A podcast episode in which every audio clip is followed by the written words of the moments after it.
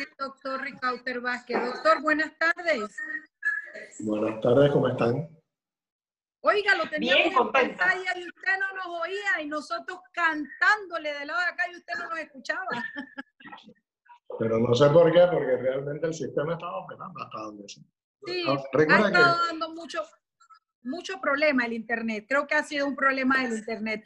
Bueno, primero que nada, darle las gracias y la bienvenida a nuestro programa.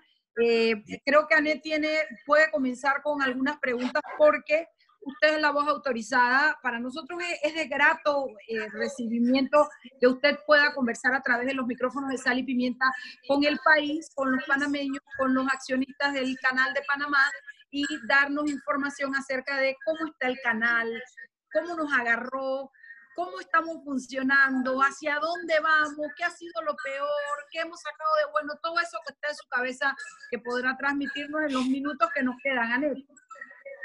Sí, bueno, precisamente yo quería preguntarle eh, los retos del canal. O sea, las reglas del juego cambiaron para todo el mundo y eh, seguramente va a ser un reto muy importante para el canal de Panamá, por un lado, por el tema de los... Eh, de las previsiones que tienen que tomar para el personal que está trabajando en el canal para que no se contagie, al igual que los clientes que pasan por el canal, y por el otro lado, cómo impacta lo que está ocurriendo en el tránsito de los buques. Así que bueno, quisiera empezar primero, ¿cómo estamos cuidando a nuestros trabajadores del canal? Bueno, lo primero, gracias por la invitación. Segundo, eh, los trabajadores del canal son la, la razón más importante por la cual nosotros operamos y todo lo que hacemos es para proteger la integridad de los colaboradores. Eso es lo primero y ante eso nosotros nos hemos mantenido eh, todos los colaboradores, algunos están de vacaciones eh, obligadas por razones de distanciamiento físico, que es posiblemente la mejor prevención en un tema de cuarentena, especialmente en un virus que todavía no se conoce cabalmente y para lo cual no hay una vacuna tampoco. Entonces, el distanciamiento físico es sin duda la mejor opción para poder eh, prevenir el tema. Lamentablemente hemos tenido 37 personas contagiadas positivas, una falleció. Eh, hoy nos informaron que la última persona que teníamos hospitalizada la dieron de alta del hospital, así que eso es una muy buena noticia. Eh, mantenemos todos los protocolos de, de, sanidad que nos establece el Ministerio de Salud. Eh, las personas van con mascarilla, hacemos gel, cloro para el acceso, ese tipo de cosas nosotros, temperatura y estamos trabajando para hacer las inversiones de manera que esto sea un proceso normal. Esto no es una cosa que va a terminar de la. Esto, desde el punto de vista de la autoridad del Canal de Panamá, para nosotros es un tema que posiblemente dure un par de años. Eh, y debemos estar preparados para que dure la condición de, de salud y sanidad por lo menos por un par de años. Y si eso se va a convertir eh, en un proceso estándar para la operación del Canal de Panamá, yo quisiera tomar un paralelismo.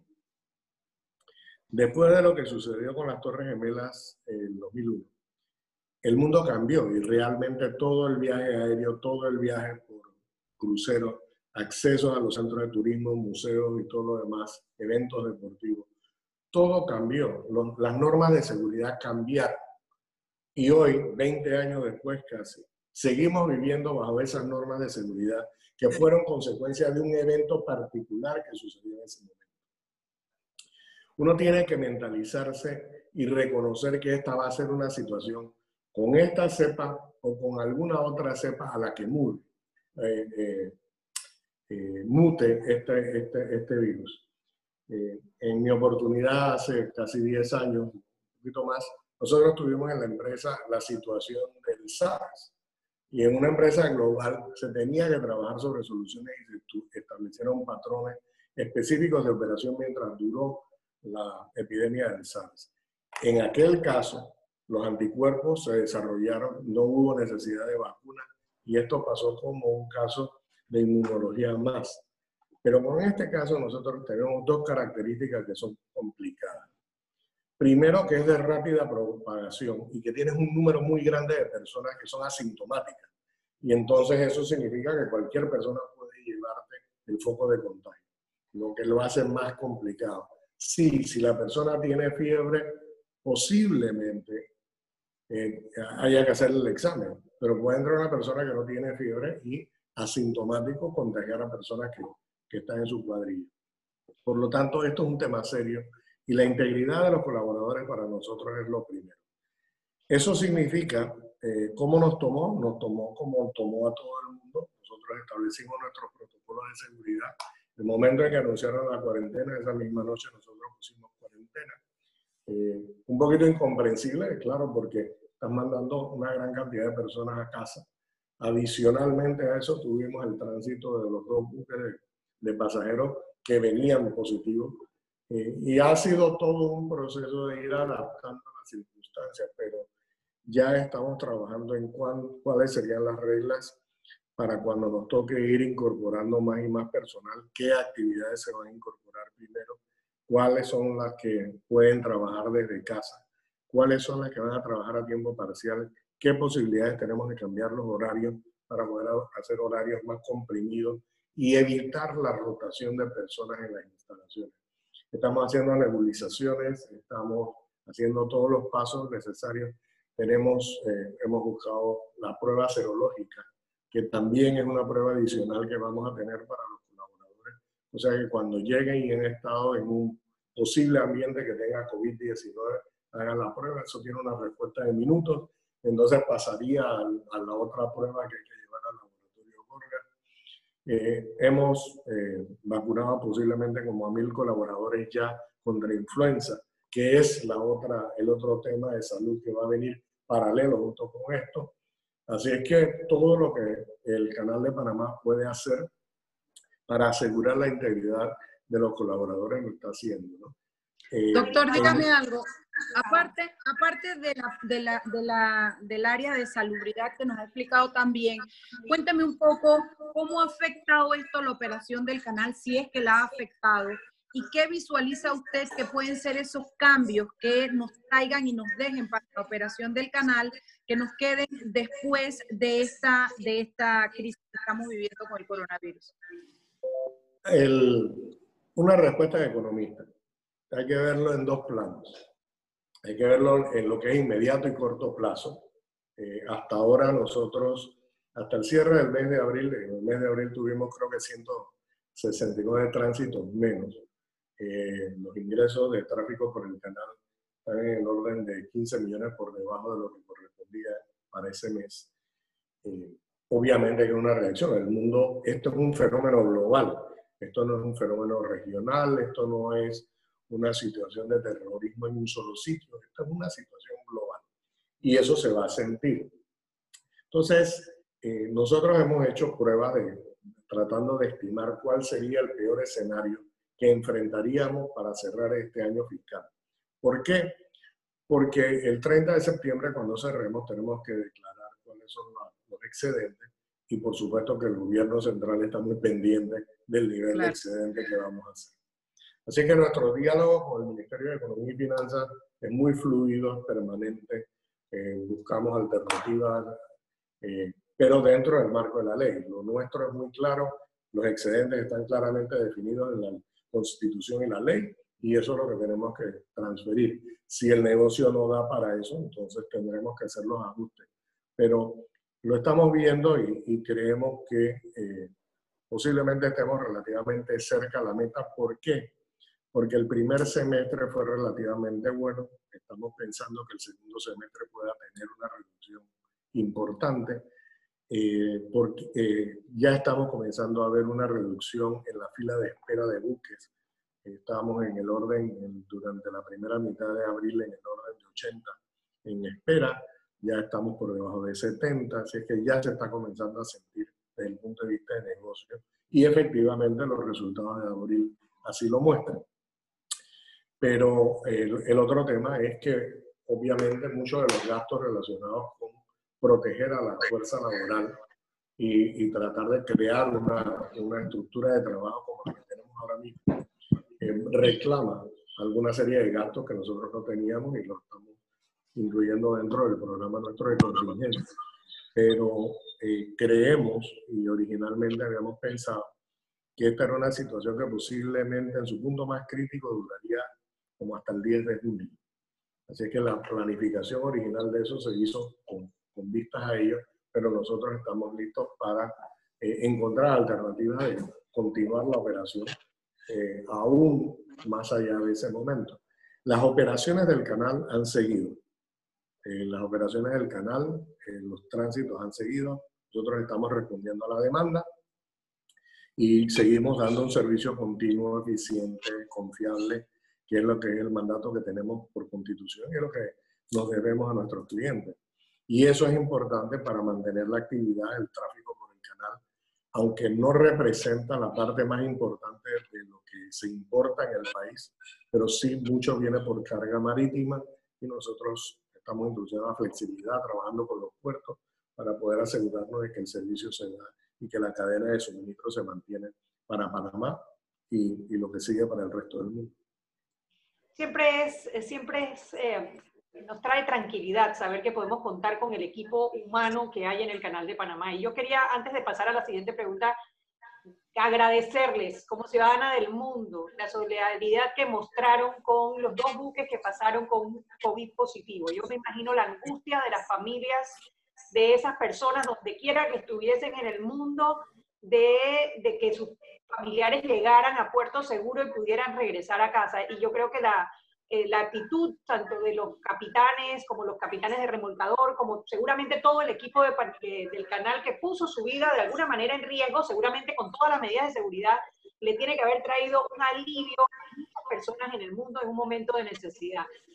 Aparte de eso, hacia el futuro, eh, el, el, el, COVID va a dejar la economía de Panamá en, grave, una grave situación, sobre todo en el tema del desempleo. ¿no? Hay sectores de la, de la industria que se van a ver muy, muy afectados por mucho más tiempo que la cuarentena que estamos viviendo. Estamos hablando del sector turismo, los hoteles, eh, las líneas aéreas, seguramente los restaurantes, los lugares de, esparcimiento y eh, la construcción, pues por todo el tema económico.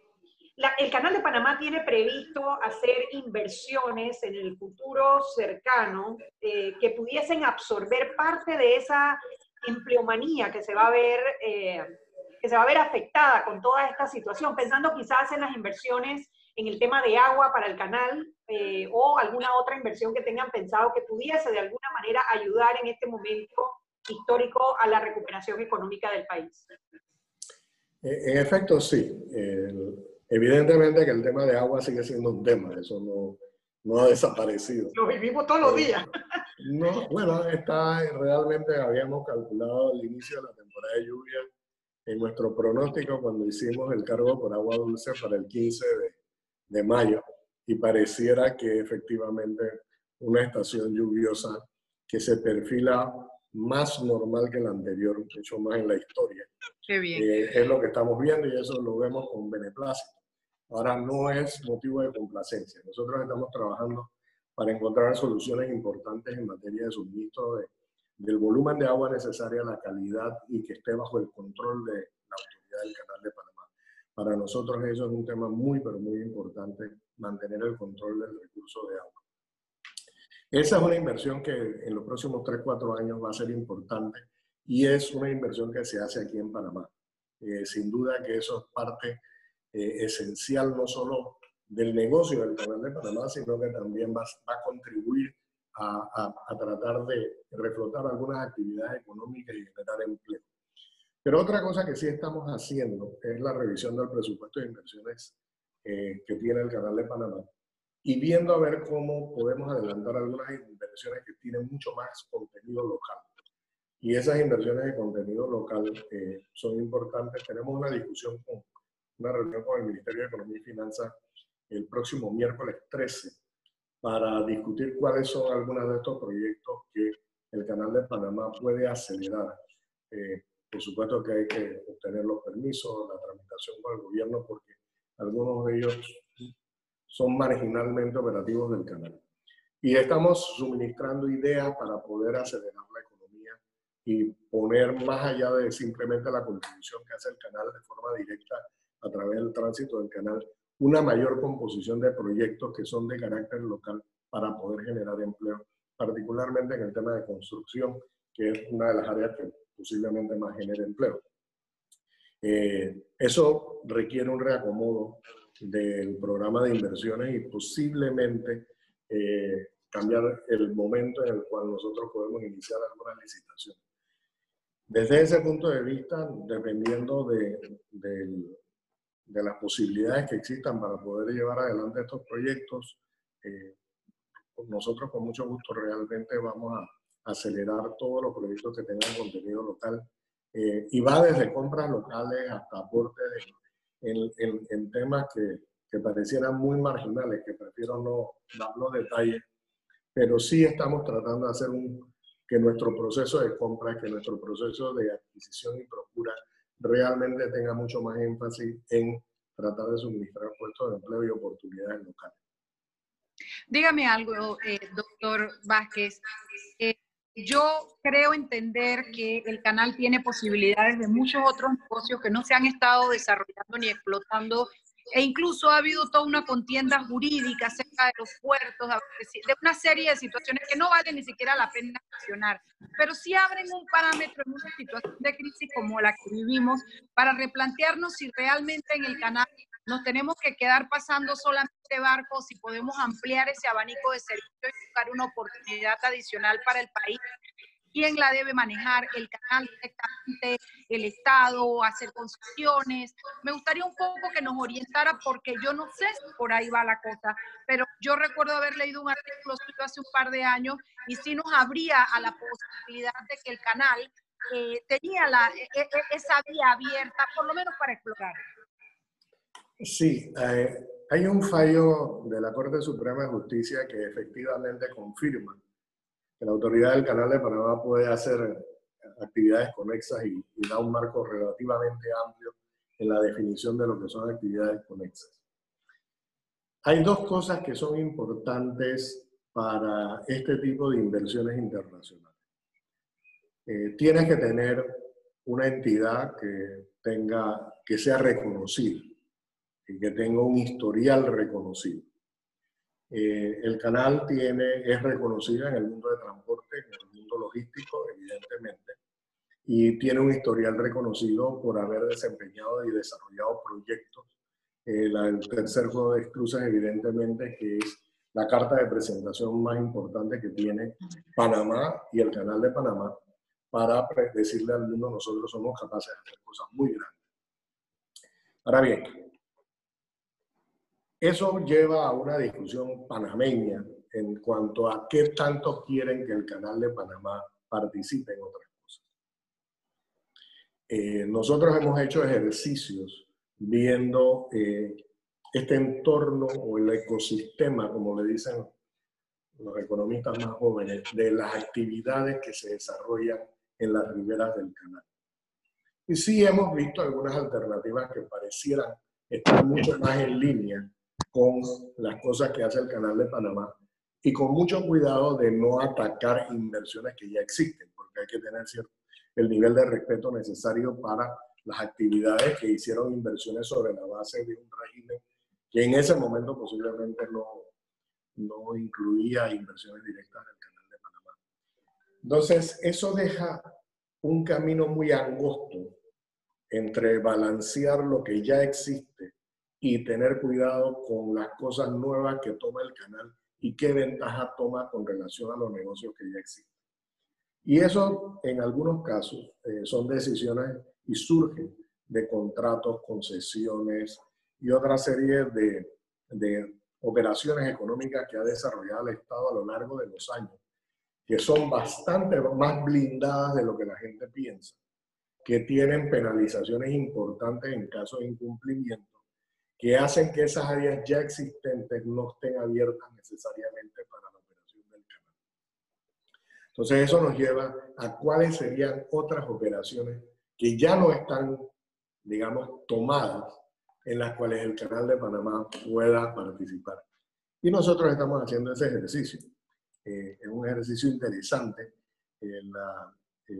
no eh, pensaría yo que tienen que ser proyectos de una escala relativamente grande, porque ahí es donde el canal hace la diferencia. El canal tiene la escala el tamaño y la presencia para hacer operaciones que son relativamente grandes. Eh, y es donde nosotros tenemos algún grado de ventaja comparado con otras actividades en el país. Pero hay que tener mucho cuidado, hay que tener mucho cuidado en todo lo que antecede y cuáles son los términos y condiciones de todos los contratos previos que existen. Porque como demostró la experiencia, en algunos casos se dice que eso no estaba al alcance nuestro y se lleva a la Corte Suprema de Justicia. Bueno, doctor, me da, quiero, quiero, sí, yo creo, los panameños lo que tenemos claro es que tenemos a gente buena en el canal haciéndolo bien y mirando por el interés de todos. Se nos acabó el tiempo, comenzó la conferencia, no sabe cómo lamentamos no haber podido tener los 30 minutos, pero prométame que me regala, que nos regala otra entrevista, que aquí hay para cortar para rato, doctor. Eh, yo, no ando, yo, no, yo estoy encerrado, pero no estoy escondido. Bueno, lo iremos a tocar la puerta. Muchas gracias por su apoyo. Gracias a ustedes. Gracias a todos los oyentes. Nos quedamos en la conferencia de prensa. Chao, chao. Gracias.